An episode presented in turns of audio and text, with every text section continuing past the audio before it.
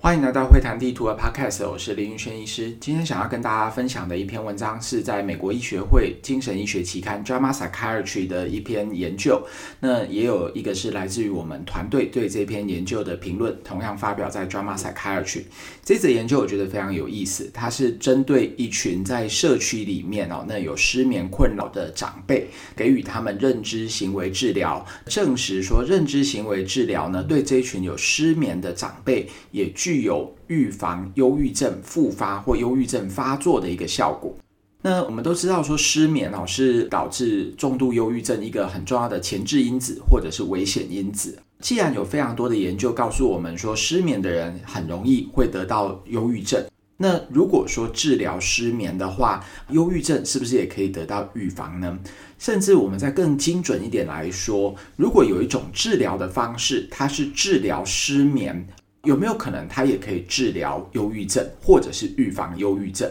这个议题其实是一个所谓的因果推论，哈，很好的一个议题，哈。比如说，在这个研究里面，他就提出了一个证据，告诉我们说，认知行为治疗可以治疗失眠。那它同时也可以预防忧郁症。那这个忧郁症被预防是为什么呢？是认知行为的治疗本身直接可以预防忧郁症，还是认知行为治疗呢？它改善了失眠。那因为失眠没有了，所以忧郁症它发作的可能性也降低了。好，这个其实是一个因果推论上面非常经典而且有趣的一个题材。简单来跟大家讲这一则研究以及我们评论分别传达了什么样重要的讯息。这篇原著的研究是来自于美国 UCLA 的团队，啊，他们针对于认知行为治疗，用一个很严谨的临床随机分派的测试，证实了对失眠的认知行为治疗 CBTI，它可以去预防忧郁症的复发。另外呢，我们的研究则是从他们所提供的数据来做一个推断，就是对失眠的认知行为治疗，简称叫做 CBTI。那它有多少的比例可以预防忧郁症？是由于透过改善失眠而去预防忧郁的发作，还是说这个 CBTI 认知行为治疗对失眠认知行为治疗的本身，哈，它就有一个直接预防忧郁的效果？那我们估算出来的结果，以及这个团队他们所提供的数据，告诉我们说，大概有将近百分之八十的比率是 CBTI 的本身不是透过改善失眠，它本身就可以去预防忧郁症。所以这更告诉我们一个很重要的讯息，好，就是我们常常会觉得说，呃，一个治疗它之所以能够预防忧郁症，是因为失眠改善了，所以它的忧郁症也可以去预防。从精准的统计模型来帮他做一些估算，我们发现说，啊、呃，其实可能并不是我们直觉想的那样子，是透过改善失眠而去预防忧郁症，而是 CBTI 的本身，它可能就有某些元素，它是具有预防忧郁症的一个效果。这个研究一开始把它简要的转成中文哈，然后发表在我个人的脸书的时候，还甚至有一些专家哈，他也说啊，这个结果看起来不意外哈。他说，因为在他的临床经验里面，可能改善了睡眠，什么一切就好了。那其实这样的一个讲法是明显没有看到呃，我们这个研究好，还有我们的统计模型估算的一个核心。我们统计模型的估算，它所要告诉我们的是，这个对失眠认知行为的治疗呢，它其实有百分之八十预防忧郁症，并不是透过改善失眠。也就是说，哎，虽然这个认知行为治疗它可能可以改善一些睡眠，但是就算是他的睡眠没有改善，他也有非常大的机会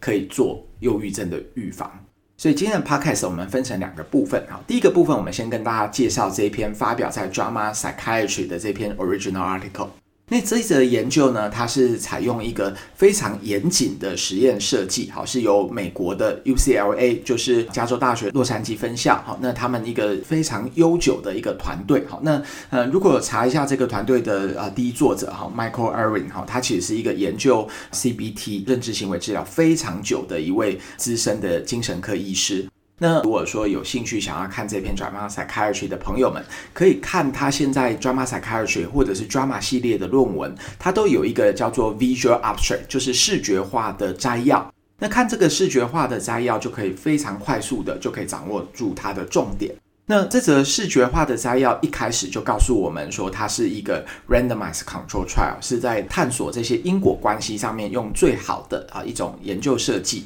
那他们的研究设计呢，是对一百二十三位男性以及一百六十八位女性，他们都是大于六十岁的长辈，平均的年龄是七十岁。想要做预防忧郁症发作的一个 model 哈，我觉得找这些老年人、找这些长辈，其实是一个蛮好的模型哈。因为通常到了一定年纪的人，他们可能都有失眠的困扰，但是他们不一定会有情绪上面的困扰。但是这些几率可能都是高的。你如果找一群年轻人，那可能呃年轻人里面当然也有一些失眠的人，但是这失眠的人可能不像长辈的啊盛行率这么高。说不定对某些长辈而言，哈，他们对于接受这种非药物的治疗，那其实他们的接受度也可能是比较高的。总而言之，这两百多位的长辈，平均年龄是七十岁，那他们就被随机分派成两组人。那其中呢，一百五十六个人，他们是接受所谓的 CBTI，就是失眠的认知行为治疗。那这个失眠的认知行为治疗呢，每周是两个小时，一百二十分钟，而且持续了两个月。啊，我在帮住院医师上这个认知行为治疗的课程的时候，常常都会让大家猜一下哈，就是说一般我们失眠的认知行为治疗大概是要做多久？好，那我们大部分都会讲一个标准的答案，大概平均就是说八到十二周，也就是两个月到三个月。那每一次呢，大概都是一个小时左右。好，那一个小时到两个小时都有。那这个研究为什么他们是做一百二十分钟呢？当然，一百二十分钟其实也算是标准治疗过程的一个范围了哈。但是这个研究呢，它其实是比较是透过线上的哈，就是 digital 的方式啊，来跟他们做这个认知行为治疗。所以呃，我自己的一个观察哈，那就是说，他们通常如果是这种属于线上的函授课程的话，时间都会稍微长一点。好，那可能是啊讯息的传达上面可能要比较多一点的时间。一百五十六位是做呃 CBTI，那一百三十五位呢，对照组呢，他们则是给他一个啊比较标准的睡眠的卫生教育、睡眠的卫教。所以这个实验组和对照组呢，他们其实都有跟他们做啊某种程度的一些睡眠改善的教育，好，就是你要么就是做一些标准的睡眠卫教，那另外就是给他做标准的认知行为治疗。那我觉得这个研究的设计也是有经过考据的哈。你如果什么都没有做来当做对照组的话，很多人就会觉得说，哎，会不会其实是每周你都有看起来有上一个什么样的课，好，那就可以得到改善。所以我觉得他把标准的睡眠卫教当做对照组，哈，是一个非常聪明的设计。那这个研究呢，他们主要看的临床的主要指标 （primary outcome） 则是看说他们的重度忧郁症在未来的三十六个月，也就是未来的两年半左右啊，他们的重度忧郁症会不会发作，或者是曾经他们有重度忧郁症的人会不会复发。那在这个研究的初始的条件之下呢，他们目前都是没有啊这个重度忧郁症困扰的人，但是他们都有失眠的问题，好，所以在选择这些样本的时候，他们是非常精心去选择的。最后，他们就是做了一个叫做 survival analysis 的一个 curve 哦，来去看说这些人他们在啊从追踪啊，然后做了两个月的认知行为治疗，或者是做了两个月的标准的睡眠卫生教育之后，那他们忧郁症复发的比率好，大概是有多高？结果发现说，做睡眠认知行为治疗的人，他们在三十六个月之后，比起只做睡眠卫教的人，他们忧郁症发作的比率，好是少非常多的。Hazard ratio 是零点五一，九十五 percent 的现代区间是零点二九到零点八八，P value 两者的差异，好是零点零二，也就是有统计上面显著的差异。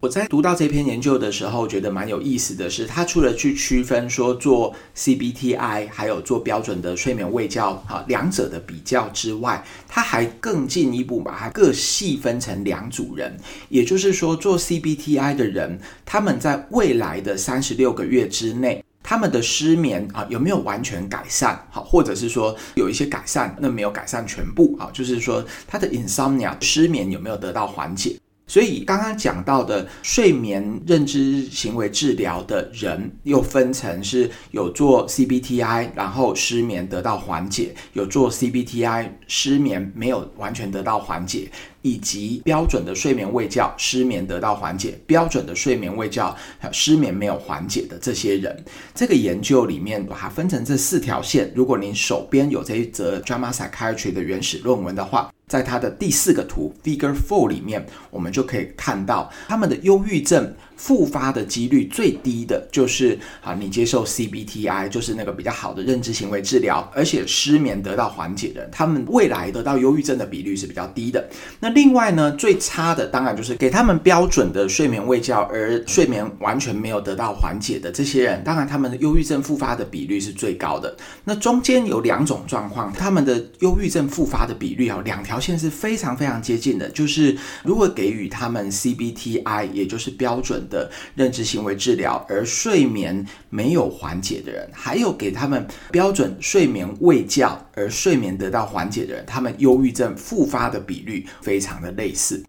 就是说有二乘二哈，就是这四种的排列组合，给予比较好的认知行为治疗的模式。那还有一个就是说，睡眠有缓解，还有没有缓解？好，这两者。那看到这样的图，你会不会觉得说，嗯，到底是哪一个因子比较重要呢？究竟是 CBTI 这种的疗法比较重要，还是睡眠有没有得到缓解比较重要呢？就以我刚刚讲到那两个非常接近，两条线几乎是贴在一起的状况来说，哈。它等于是两个因子都没有得到控制，一个就是说它是给他 CBTI，应该是比较好的治疗的方法。那比较稍微略逊一轴的治疗方法，应该是给他标准的睡眠卫教。而给他比较好的方法，但是失眠没有得到缓解，和给他比较不那么好的方法，就是标准的卫教，但是失眠得到缓解，他们的忧郁症的复发比率，两者会类似。从这样我的一个口头上面的描述，可能你就会有点感受到，好像失眠的缓解与否与忧郁症会不会复发，听起来呢，它所占的成分可能会比较低一点点。而这个忧郁症会不会得到预防，可能跟你是给予他 CBTI，或者是给他只是这种睡眠的卫教，这两种模式相较之下，哈，可能是比较有关的。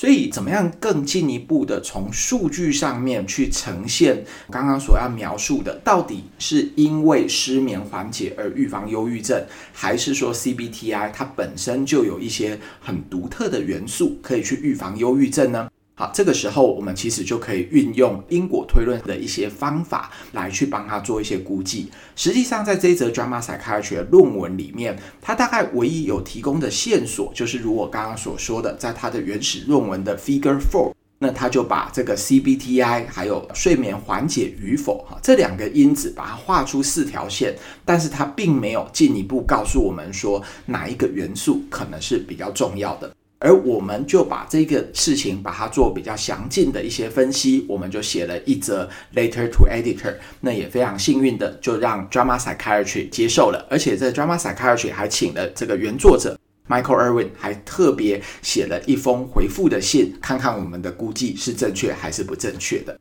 这个研究呢，其实我们要用到因果推论里面的一个方法，叫做中介因子分析。那因果推论是什么呢？其实我想，常常我们在一则研究它发表出来之后，有一些人他可能对一些统计啊，或者是因果推论有一些了解。常常您可能也会在这种科普的文章听到一句话，就是有相关性不一定代表它有因果，两者之间的相关就是所谓的 causality。那既然有些事情你说它只是相关性，而不一定是具有它的因果关联性，那要怎么样才知道因果关联性呢？所以这种 causal inference 就是因果关联的研究，其实它是一门学问。而在这一篇发表在《JAMA Psychiatry》的短评里面，第二作者是我的弟弟林胜轩医师啊。那林胜轩医师他本身是台大医学系毕业之后，就在哈佛大学攻读生物统计学以及啊流行病学的博士啊。那现在是在阳明交通大学啊担任副教授。那他的专长以及他的博士论文就是做这种中介效应的因果分析。那通常这种中介效应的因果分析有一种计算的方式，可以帮我们做一个推论，而这个推论非常适用于像这篇文章所提出来的一个例子。就是我们通常讲到 X 对 Y 的影响，在这则研究里面，就是认知行为治疗或者是任何一种治疗的方法，那它对于忧郁症的预防的影响，那中间会不会透过有一个因子，好，那我们称为中介因子，好，mediator，所以我们会给它一个代号叫做 M，好，就是大家可以想象一个箭头是 X，然后画一个箭头到 M，然后 M 又有一个箭头到 Y。那还有另外一条箭头是 X，直接影响到 Y。如果是从 X 到 M 到 Y，那它就代表的是一种叫做中介的效应。如果是 X 直接到 Y，那它就是一个叫做直接的效应。那换成是我们这篇论文的题材来说，那就是这个 CBT 或者是睡眠的卫教。影响到忧郁症的预防，这个 Y，它是不是透过说失眠能不能得到改善？它是一个 M。好，那我们就可以去推算说，总体的效应而言，这个总体的效应是明确的。总体的效应，这个认知行为治疗确实是能够改善。忧郁症的复发，好，这个总体效应是明确的。而这个总体效应是明确的话，究竟有百分之多少是因为透过了改善失眠，透过了这个中介效应影响呢？它可以去算出一个比例，好，那在学术上面我们称为 proportion mediate，哦，就是说中介效应的那个百分比是多少。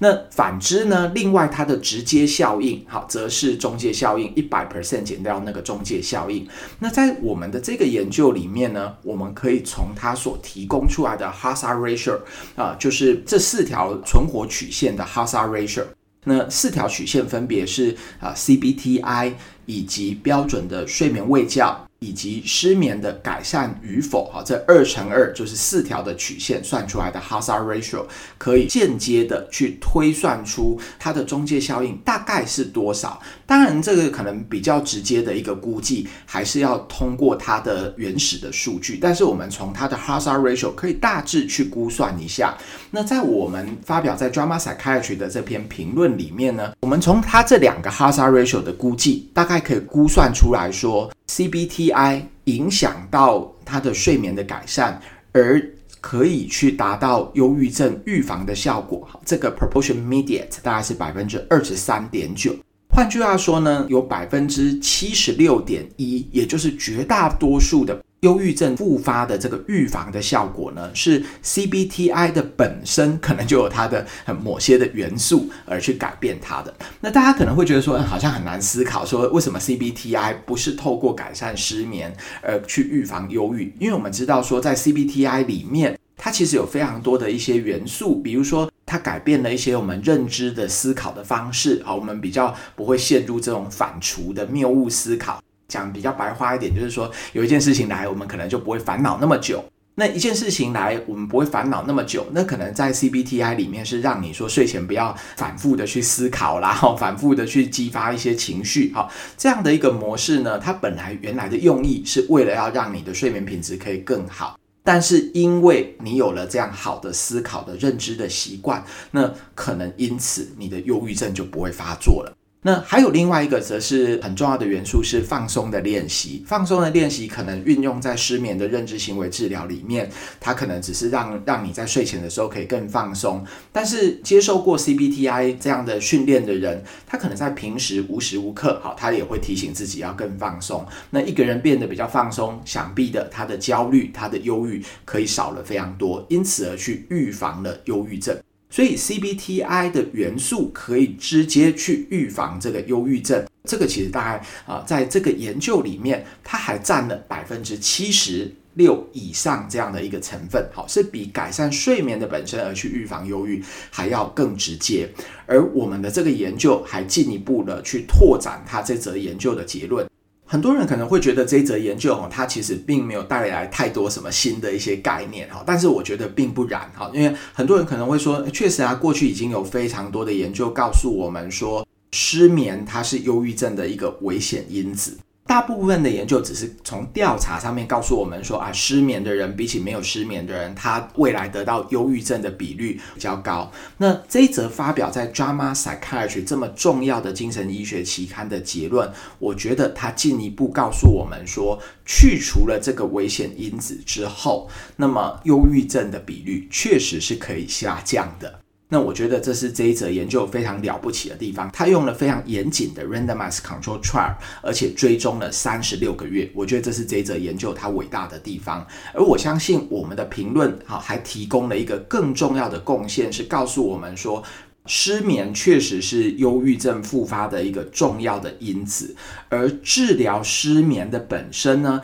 它可以在这一则研究里面证实它可以预防忧郁症。但是如果再更仔细的来说，治疗失眠的这个 CBTI，它的本身好就有一个非常大的成分。总效应里面的百分之七十六以上，它是透过直接的好去改变我们的认知，让它放松而去啊预防忧郁症，并不一定是好全然是因为失眠的改善而忧郁症就得到了预防。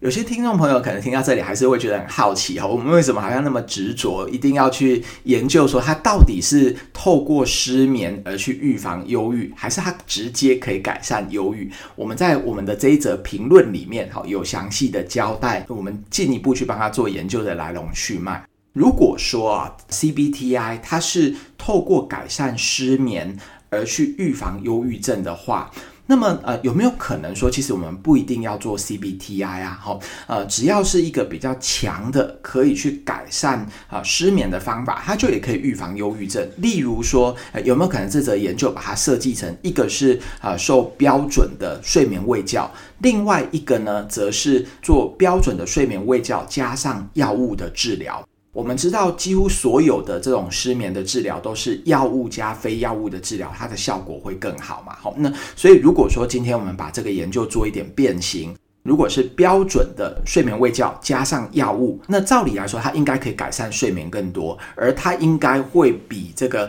啊标准的睡眠卫教单独本身没有药物治疗，它应该是可以更预防忧郁症。那或者是我们还可以再把这个研究做一个加强版，就是有的人他是做 CBTI 加上药物，那 CBTI 加上药物比起 CBTI 的本身，会不会它更能够去预防忧郁症呢？那这个前提就是假设在到底预防忧郁症的这一件事情有多少的比例是透过改善失眠而达成的。那我们提出来的这个分析，如果证实说，哎，这就是 CBTI 它里面可能独特的元素所达成的，那我们大概可以有信心的说，CBTI 加上药物比起 CBTI 的本身，好，那这两者如果也去做一个随机对照的研究来说，那想必是 CBTI 加上药物，它可以改善失眠更多，但是它会不会有额外更多去预防忧郁症的效果呢？答案可能是有，但是可能不会多到太多，好，因为它本身的。机制好，在我们的估计里面呃，得到了一个确认，可能百分之七十六以上，好，是直接而达到预防忧郁的效果，而不是说透过改善失眠。那呃，我们也非常感谢这个 UCLA 的这位教授 Michael Irwin 哈，但他们就拿出了他们的原始数据，做了精准的估计，最后他们得到的 proportion media 是百分之二十，其实和我们算出来的百分之二十三点九，哈，并没有相差到太多。那他也非常肯定的说，我们的这个啊评论，好，我们帮他额外做的这个分析，哈，其实更巩固、强化了告诉大家 CBTI 哈对于忧郁症预防的重要性。那他也特别提到了，就是说啊，改善的这些元素可能是认知治疗的本身，好，那也有可能是放松练习，或者是这些睡眠的卫生教育，好，这些其实对于预防忧郁症也都是有帮助的。那跟 CBTI 有一类哈，也是比较相似的，比如所谓的啊以正念为主的这种的啊治疗方式，Mindfulness-based intervention，也有可能是有很高的潜力是可以做忧郁症预防的。好，所以非常感谢说这一则 original article 的原作者也给我们的评论给予了一些肯定，然后还把他们所有本来的原始数据重新做了一个估计，给了一个更标准的答案。更标准的答案是百分之八十，好，其实是直接啊，这个 CBTI 它就可以改善忧郁症。最后跟大家分享一下做这一则研究好，我们的一些小的心路历程。好，那这一则研究是由我来担任第一作者以及通讯作者写的一篇短评。好，那第二作者是刚刚有提到的统计学家。好，那我的弟弟林胜轩医师。那第三作者则是啊台大医院精神医学部的主治医师陈宜明医师，是我以前的老战友、老同事这样子。那呃，我在这里也非常感谢的是，在过去的一年内，陈怡明医师由于担任我们台大医院日间病房的主任，以及担任 CBT 的课程负责人，所以也找我回来啊，帮台大医院以及代训的住院医师上 CBT 的课程。好，那我也特别因此留意到了这篇发表在 JAMA Psychiatry 的重要的评论。那我自己在门诊的时候，其实就还蛮常运用 CBTI 的一些元素，好，给予啊失眠的患者，给他们做认知行为治疗。那我在写这篇文章的时候，当然我对 CBT 也有一定程度的一些掌握，但是我觉得我是一个在做研究的时候分工还算仔细的人。我觉得啊，虽然我对于 mediation analysis 就是因果推论里面的中介分析，好，还有一点程度的了解，但是我还是会找啊完全的统计学的专家，也就是林生轩医师来担任作者，一同来做估计。这篇论文整个构思还有完成的过程中，好，也会找做 CBT 的专家，也就是陈一鸣医师，好，所以我们三个人是一起共同。来完成这一则研究的。那我想在这里面也要讲统计学的一个重要性。虽然林胜轩医师是我的亲弟弟啊，但是我非常佩服他的统计学上面的很独特的一些嗅觉和天分。呃，当初我在读这个 JAMA Psychiatry 文章的时候，我还记得是一个下午。哈，那我大概花了呃半个小时把这篇文章读完，然后发现说，哎，其实可以用 mediation analysis，就是中介因子的啊因果推论方法来做估计。那我知道说我自己估计可能不是很准哈，那我就把这个研究的结果哈，当时就啊直接打电话给我的弟弟哈，打给他。那时候可能已经是要下班时间，他说，哎，他正在停车场在开车。那听我的描述之后呢，他就说，哦，那这个研究刚刚讲到的那个 Figure Four 好的那四条线，它的 Hazard Ratio 大概是多少？那他听我讲了这四条线的 hazard ratio 之后，他就说啊，我帮你现在心算一下。他说他觉得这样估计起来哈，这个 CBTI 影响到失眠而预防忧郁的这个 pathway，他说大概是百分之二十五哈。他说大概就是一个四分之一，所以他觉得我们如果额外帮他做中介因子分析，非常有意义，因为它可以证实 CBTI 直接对于忧郁症的。预防可能有一个百分之七十五以上的一个比率，好，所以这其实是一个蛮重要的发现。我就当时问了我弟弟，就说：“哎，这个百分之七十五啊，好，那啊，就是透过中介效应的话，就是颠倒过来一百减七十五，就百分之二十五，你是怎么估的？”他说：“呃，刚刚听我讲的那几个数字，他心里面大概心算一下，哈，但是他就叫我说：‘哎，能不能用 Line，然后把这个图传给他，把数字传给他。’”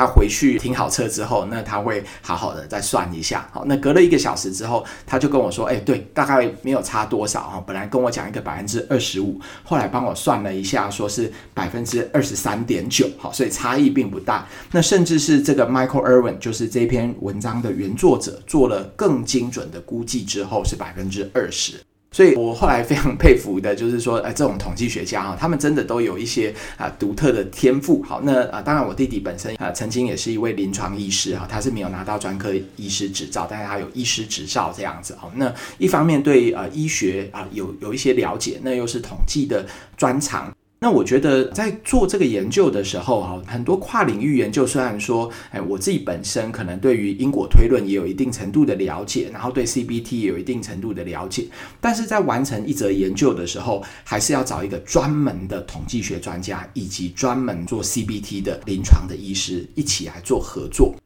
非常高兴，那也很希望跟大家分享的是，呃，由于录会谈地图 Podcast 的关系啊，我们读了非常多这个在顶级期刊的文献。那在上一次第三季的节目预告里面啊，我就有提到说，呃，最近呢，其实我们对于 Drama、Drama Psychiatry》《Drama Pediatrics 啊这几本 Drama 顶级的期刊读了一些文献之后，本来是想要跟各位听众朋友们来做介绍，但是啊，仔细的详读之后呢，我后来发现说，哎，其实还可以写一些评论，所以。接下来的几集的 podcast，我们也会跟大家陆续介绍，包含这一篇哈，总共三篇，我们发表在啊 drama，drama Psychiatry 以及 drama Pediatric 的这些评论以及原始论文，希望从另外一个不同的面貌，那更深度的来解析这些顶级期刊的论文。在这里也非常开心的跟大家分享啊，就是以往我们可能就只是解读期刊而已哈，那现在呢，我们不只是解读期刊，而且是非常高品质的告诉各位听众朋友们，就是为大家解读期刊的这些观点，我们把它撰写成评论，那也是可以发表在 JAMA 系列的这些期刊的。因此，我们这一期的抽书活动是应用统计学的一本书，来跟大家做分享。好，这本是应用统计学第二版的书。好，那它是对于 SPSS 或者是 AMOS。好，你如果统计软体是用这个的话，那它也有一些 SPSS 的范例来跟大家做一些分解。那这本书其实并不厚哈，这本书大概就两百多页而已，将近三百页的一本小书。那这本书其实跟随我了非常久哦，就是有时候有一些统计问题的时候，我非常快的就可以从这本应用统计学的书就可以找到一些范例，而且马上就可以上手了。好，所以也借由这一次介绍 JAMA Psychiatry 我们的评论，特别是在统计上面，我们特别下了一些用心来跟大家讲统计学的重要性。那如果对统计学有兴趣的朋友们，也可以参加。我们这一期的抽书活动，感谢您的收听，我们下期会谈地图 Podcast 见。